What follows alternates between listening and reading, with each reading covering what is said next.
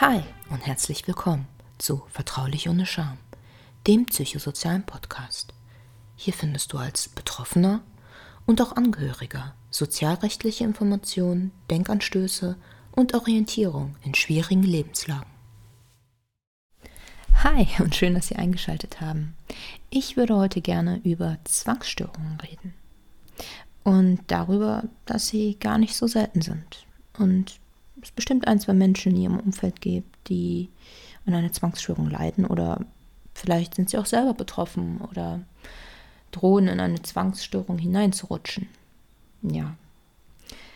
Also als erstes möchte ich darüber reden, was ist denn überhaupt eine Zwangsstörung? Was ist noch gesund und wann geht es in die Zwangsstörung? Und dann über die Ursachen und Häufigkeiten sowie den Verlauf. Und dann natürlich am Ende, was kann man dagegen machen? Es gibt ja natürlich auch Therapien und Ansätze, die helfen können. Doch nun erstmal zu den Zwangsstörungen. Also bei Zwangsstörungen ähm, gibt es verschiedene Arten von Zwangsstörungen. Es gibt Zwangsgedanken, es gibt Zwangshandlungen, die einiges dann neutralisieren sollen an schlechten Gedanken. Also es ist nicht gleich eine Zwangsstörung, wenn Sie auf der Treppe kurz mal umkehren und gucken, ob Sie abgeschlossen haben. Und wenn Sie manchmal etwas ein bisschen genauer nehmen als andere, muss es auch nicht unbedingt darauf hinschließen. Also, ähm, aber wenn sie anfangen, mehr zu grübeln und zweifeln ein bisschen über ihre eigenen Gedanken und sind manchmal auch ein bisschen erschreckt und denken, oh, das ist irgendwie ein bisschen abergläubisch oder religiös, dann ähm, macht das oft diesen kleinen Unterschied aus. Zum Beispiel als Kind hatten das ja viele, dass sie ähm, bei dem Bordstein und bei den einzelnen Steinen nicht in diese Rille getreten sind. Und dass man darüber hüpft, das ist dann schon eine normale Sache, die eigentlich jedes Kind irgendwie hat oder sehr, sehr viele Kinder. Aber ähm, das gibt sich dann mit der Weile. Aber wenn man Zwangsstörungen hat, dann, dann gibt sich das nicht. Und es gibt auch unter Kindern Zwangsstörungen, unter Erwachsenen. Ja, das, das hat Zwangsstörungen kennen kein Alter und werden oft auch nicht so gesehen. Denn oft verheimlichen die Menschen es. Sie verbringen Stunden damit, sich die Hände immer und immer wieder zu waschen, bis manchmal auch Wunden entstehen. Also es ist manchmal so einschränkend, dass sogar soziale Kontakte vermieden werden. Und es wird manchmal über Stunden geduscht. Das muss man sich erstmal vorstellen, dass dadurch entstehen auch enorme Kosten. Es stellt also einen großen Unterschied dar, ob sie einfach nur ordentlich sind und ihre Wohnung aufräumen oder ob sie Stunden damit verbringen, Möbel zu ordnen, Gegenstände zu ordnen, vielleicht noch in richtige Richtungen zu stellen.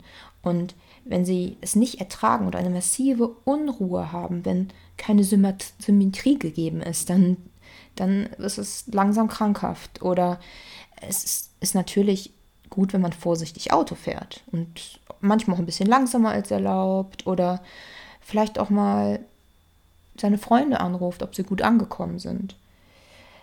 Wenn sie allerdings abends noch mehrfach um den Block fahren müssen, um zu gucken, dass wirklich nichts passiert ist oder ihren Freunden so ein bisschen nachfahren müssen und gucken, ob wirklich kein Unfall verursacht wurde, dann wird es auch zwanghaft.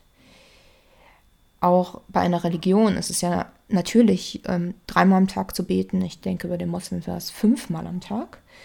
Allerdings kann das auch zwanghaft werden. Das heißt, dass sie ständig beten und ihre verbotenen Gedanken ja, unterdrücken müssen, vermehrt zur Kirche müssen, also in einem größeren, in einem viel, viel größeren Ausmaß oder daran denken, dass ihre Gefühle oder ihre Gedanken gotteslästerig sind und sie darunter so leiden und sie das dann irgendwie durch Handlung neutralisieren müssen, das, dann geht es wirklich in eine Zwangsstörung. Also alles, was so exzessiv gemacht wird. Und diese Exzessivität ergibt aber keinen Sinn. Also jetzt für normale Menschen. Also gesunde Menschen ergibt das keinen Sinn, sondern ist halt eine Art Aberglaube, dass ich dann zehnmal meine Hände waschen muss oder nicht auf diese Ritzen treten darf. Das ist dann praktisch etwas, was sich in uns einbrennt und uns eine vermeintliche Sicherheit verschafft und eine Beruhigung. Ja, es kann allerdings unseren Alltag sehr beeinflussen und auch unsere Funktionsfähigkeit. Denn Betroffene fühlen sich sehr belastet, was auch verständlich ist. Nehmen wir mal an, Sie haben einen Zahlzwang, äh, Zahlenzwang, also dass Sie gerne Sachen zählen oder Zahlen immer was zählen müssen. Und Sie studieren gerade und dann müssen Sie ganz viele Bücher lesen. Und wenn Sie auf jeder Seite erst die Wörter lesen müssen, dann kommen Sie nicht sehr weit mit Ihrem Studium und das beeinträchtigt Sie enorm. Das ist zum Beispiel ein Beispiel, was durchaus vorkommt und wo sich natürlich der Betroffene nicht unbedingt an einen Arzt wendet, oft auch aus, aus Scham. Ja. Also diese starken unangenehmen Gefühle, die man fühlt und Befürchtungen oder Zwangsgedanken, die, die lösen in, in den Erkrankten enorme Sorge aus. So dass er praktisch anfängt, Lösungen zu finden, aber Lösungen, die nicht unbedingt logisch sind, also und ihn sehr schädigen. Beispielsweise zwanghaftes Denken mit guten Gedanken zu neutralisieren. Oder oft gibt es Rituale und Verhaltensweisen, die praktisch andere Sachen neutralisieren, das, wie dieses Händewaschen immer und immer wieder. Und Oft sind Themen bei Zwangsstörungen einmal Verunreinigung und Kontamination, das ist auch jetzt zu Zeiten der Corona-Krise noch größer geworden. Physische Gewalt bei Zwangsgedanken, die man vielleicht hat, die aber nicht dazu führen, dass man sie auch ausführt. Vielleicht sind sie einfach nur in einem Kopf. Dauernd dieser Gedanke, ich möchte die und die Person schlagen oder ich möchte das und das tun, gewalttätige Gedanken, die nicht unbedingt umgeführt, also ausgeführt werden, sondern sie sind im Kopf und man wird sie nicht los und meist schämt sich der Kranke sehr dafür. Was auch noch sehr oft gegeben ist, ist Symmetrie, Ordentlichkeit, Präzision, so dass die Wohnungen der Erkrankten oft wirklich sehr steril wirken. Auch ähm, ist oft die Angst da vor sozial unangepassenem Verhalten. Das heißt, äh, dass man sich wirklich enorme Sorgen macht, dass die und die Gedanken zu dem und dem führt oder nicht so und so angepasst sind oder sich enorme Vorwürfe macht, wenn man sehr religiös erzogen wurde. Also das, dieser Religionsaspekt spielt oft einen, einen sehr, sehr großen, ja, einen sehr, sehr großen Schwerpunkt leider. Zwangsgedanken sind so Gedanken und Impulse und bestimmte Vorstellungen, die immer wieder auftreten. Also es können Gefühle des Ekels, der Angst, der Spannung sein, der Beunruhigung, die diese Zwangsgedanken wieder nach oben holen. Also normale Menschen beispielsweise, ich sage jetzt normale Menschen, sagen wir durchschnittliche Menschen, wenn sie beispielsweise oben auf einem Balkon stehen. Da kommt manchmal der Gedanke, wenn man so runterguckt, oh, ganz schön tief, was ist, wenn ich da runterspringen würde. Und dann ist der Gedanke aber wieder weg. Also er kommt einfach und zack und wieder weg. Während beim Zwangsgedanken bleibt er dann im Kopf. Das heißt, sie werden ihn nicht wieder los. Und immer wenn sie irgendwo oben stehen, denken sie, was ist, wenn ich da runterspringe? Und irgendwann bekommt man Angst, dass man das wirklich mal tut, weil der Druck immer so groß wird und diese, diese, ja, dieser Leidensdruck unter diesen Zwangsgedanken, die man einfach nicht los wird. Und oft handelt es sich aber auch um übertriebene Sorgen, ähm, wie beispielsweise, dass der Familie was passieren kann mit dem Unfall, ob sie gut angekommen ist, dass man das dann wirklich auch kontrolliert, die eigentlich nicht sehr realitätsbezogen sind. Also es ist eine Katastrophisierung oft. Und ja, durch diese Form der Zwänge versucht man das zu neutralisieren, diese, diese schlechten Gedanken oder diese Angst.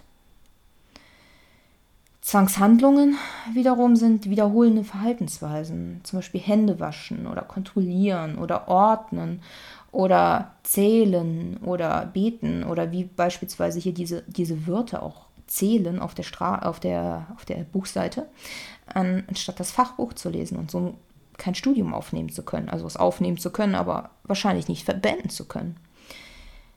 Ja, und viele nehmen auch an, dass sie mit diesen Handlungen, die sie dann durchführen, diese Zwangshandlungen, auch Ereignisse vorbeugen können. Das heißt, wenn ich das und das mache, dann, dann wird meiner Familie nichts passieren. Wenn das und das ist, dann, dann werde ich nicht krank.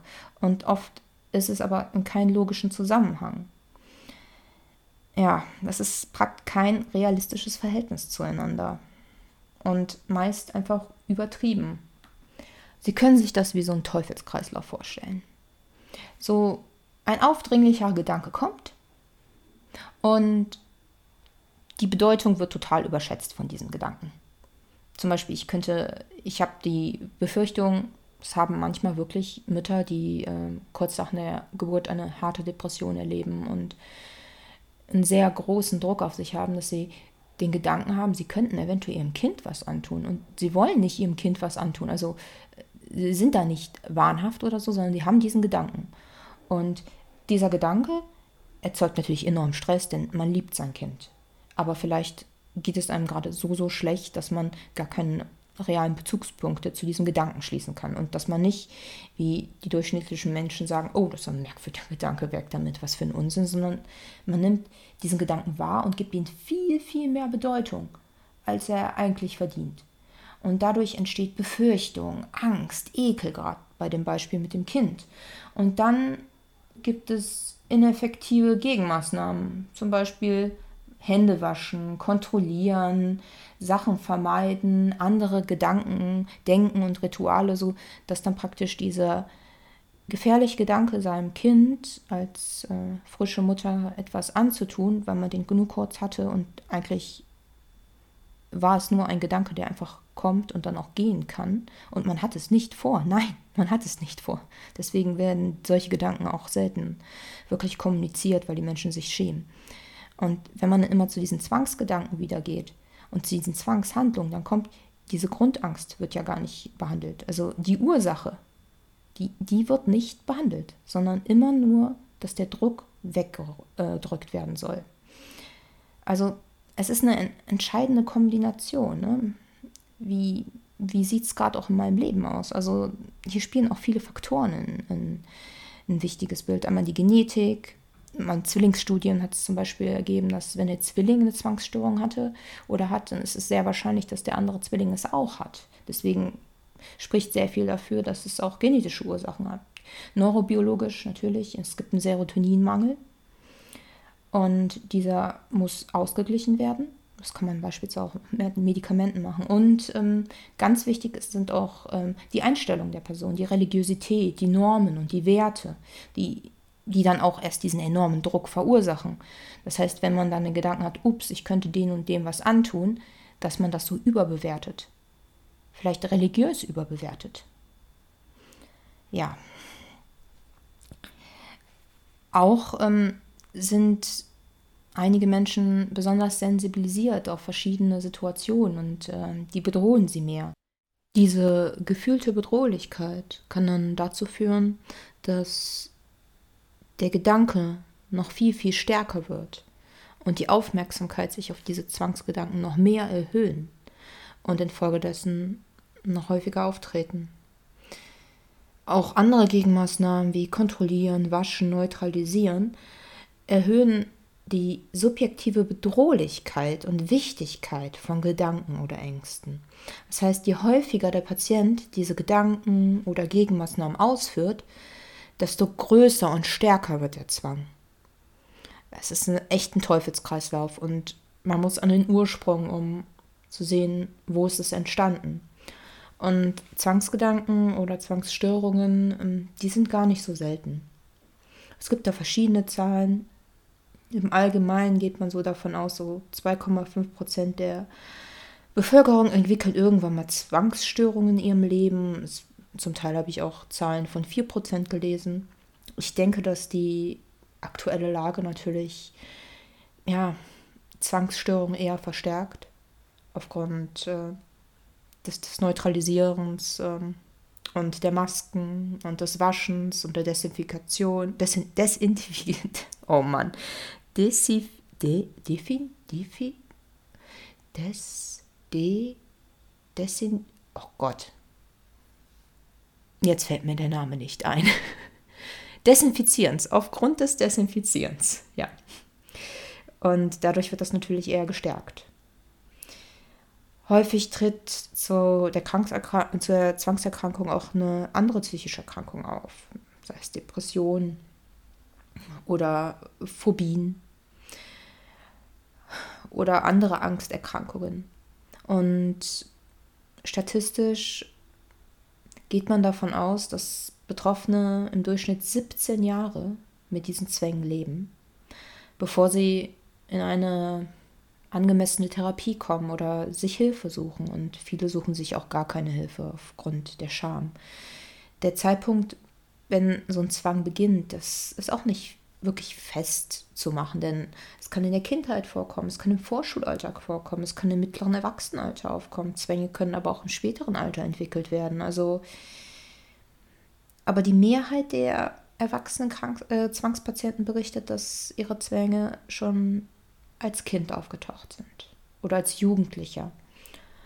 Und ja, dieses frühe Erkennen und Behandeln seiner Zwangsstörung, das ist gut für die seelische Gesundheit, denn eine normale Entwicklung eines Kindes, das unter so großen Zwangsstörungen leidet, ist, ist kaum möglich und kostet dem Kind auch sehr, sehr viel Kraft. Deswegen sollte man als Eltern oder auch als Bezugspersonen im Umfeld manchmal schon ein bisschen Auge darauf haben, wenn ein Kind sehr, sehr viel zählt oder sehr, sehr viele Zwangshandlungen vornimmt, um irgendwelche Stresssituationen auszugleichen und da vielleicht so ein bisschen mehr drauf gucken. Und wenn diese Zwänge nicht behandelt werden, dann, ja, dann, dann werden sie meist chronisch.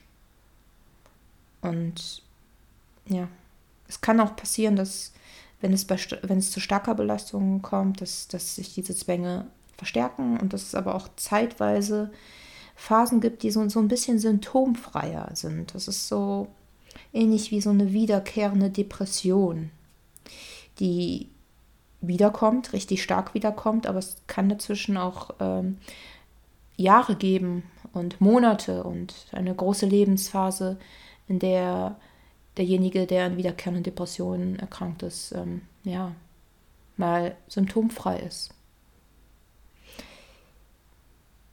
Allerdings ist das Verschwinden dieser Zwänge ohne eine Behandlung ziemlich unwahrscheinlich. Das heißt, gehen Sie lieber nicht davon aus, dass, dass das sich schon irgendwann gibt. Also eher wird es ein bisschen schlechter im Alter, also es wird schwerer im Alter. Und der Grad der Belastung wird immer schwerer.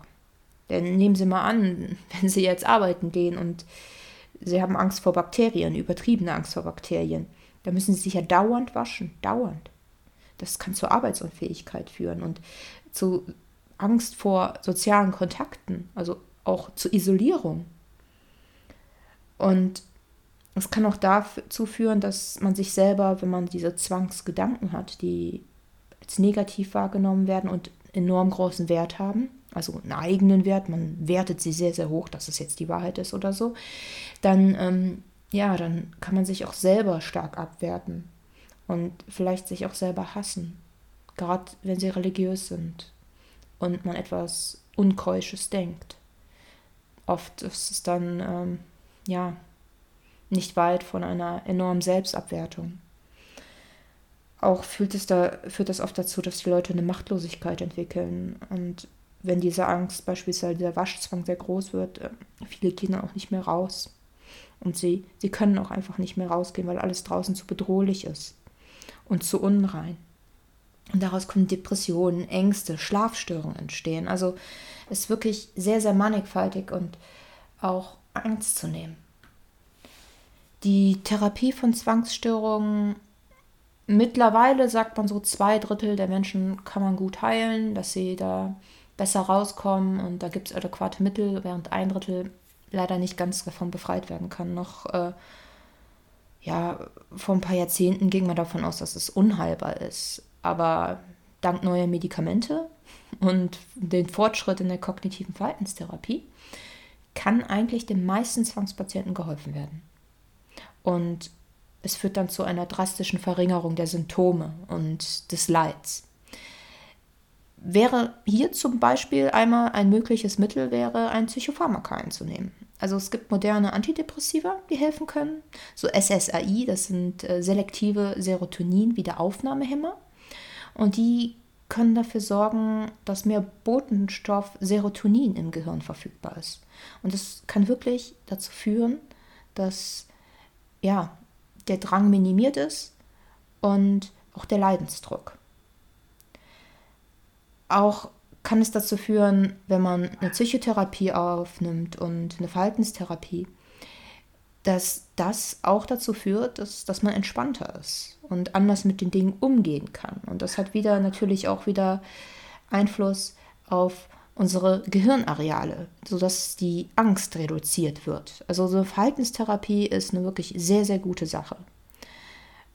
So eine kognitive Verhaltenstherapie und das Konfrontieren mit der Angst oder den Zwängen, am besten zusammen mit einem ähm, Therapeuten, führt oft dazu, dass Zwänge behandelbar sind. Und vielleicht auch ein bisschen mehr wieder in die Zukunft sehen können, äh, dass man mehr in die Zukunft sehen kann und planen kann und planen rauszugehen. Und wie ist es denn ohne die Zwänge, dass man überhaupt diesen Gedanken fassen kann, dass das möglich ist?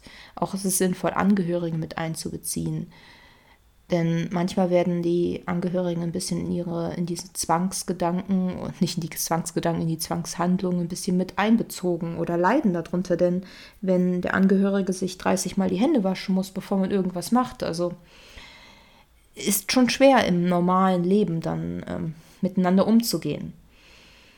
Und es ist auch sinnvoll, mit dem Angehörigen zu reden, auch um zu gucken, wenn es zu einer Besserung geführt hat bei der Therapie und es führt es kommt eventuell ein Rückfall, dass der Angehörige Bescheid weiß und der Erkrankte mit ihm reden kann und auch der Angehörige weiß, an die und die Ärzte können wir uns wenden oder das und das Medikament hat doch sehr gut geholfen, sodass man praktisch als Team so ein bisschen agiert und dieser Teufelskreislauf durchbrochen werden kann, dass man praktisch es überwindet, diese Vermeidungsverhalten und Neutralität Neutralisierungsverhalten, dass man das ablegen kann und dass man dann merkt, oh, es passiert jetzt doch nichts. Nichts Schlimmes passiert, wenn ich das nicht viermal zähle und aber auch das auszuhalten.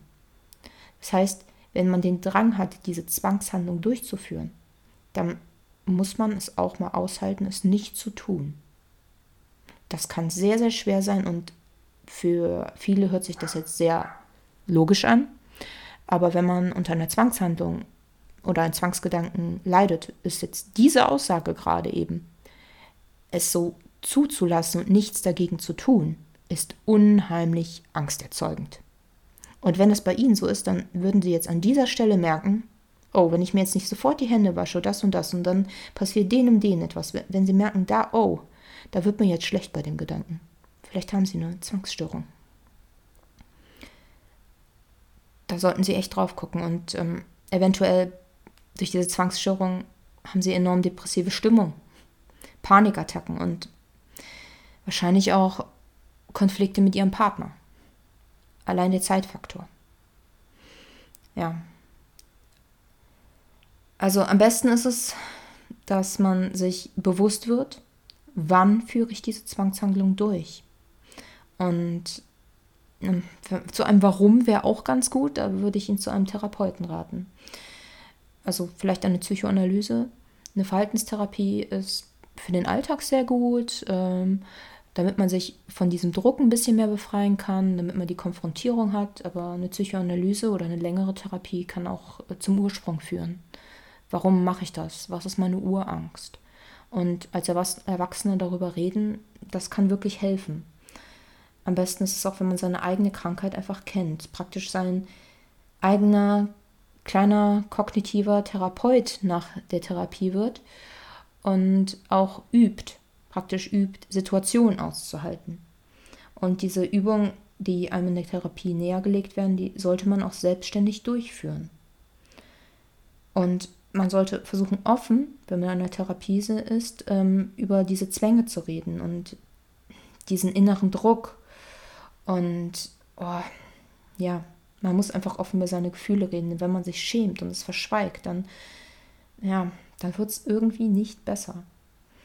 Und wenn sie merken, dass die therapeutischen Maßnahmen langsam greifen und sie diese neuen Verhaltensmaßnahmen auch erlernen und anders diesen Druck abbauen können und sich der Angst auch ein bisschen stellen können und sie als Erwachsener sehen können oder auch relativieren können, und ihnen die Wichtigkeit so nehmen können. Und dann können sie auch langsam aufhören, zu einem Therapeuten zu gehen und ihr eigener Therapeut zu werden. Also wichtig ist ja immer, dass, ähm, dass man das, was man dort lernt in der kognitiven Verhaltenstherapie, auch umsetzt. Und es aber auch sieht, dass wenn sie mal einen Rückschlag haben, wenn sie wieder dazu neigen, ein paar Tage enorm ihre Hände zu waschen und diesen Druck nicht loswerden, dass sie da nicht alles oder nichts denken, sondern okay, dann war das jetzt mal so, dann bin ich wieder zurückgefallen in dieses Verhalten. Aber ich weiß, wie es geht und ich fange einfach nochmal an.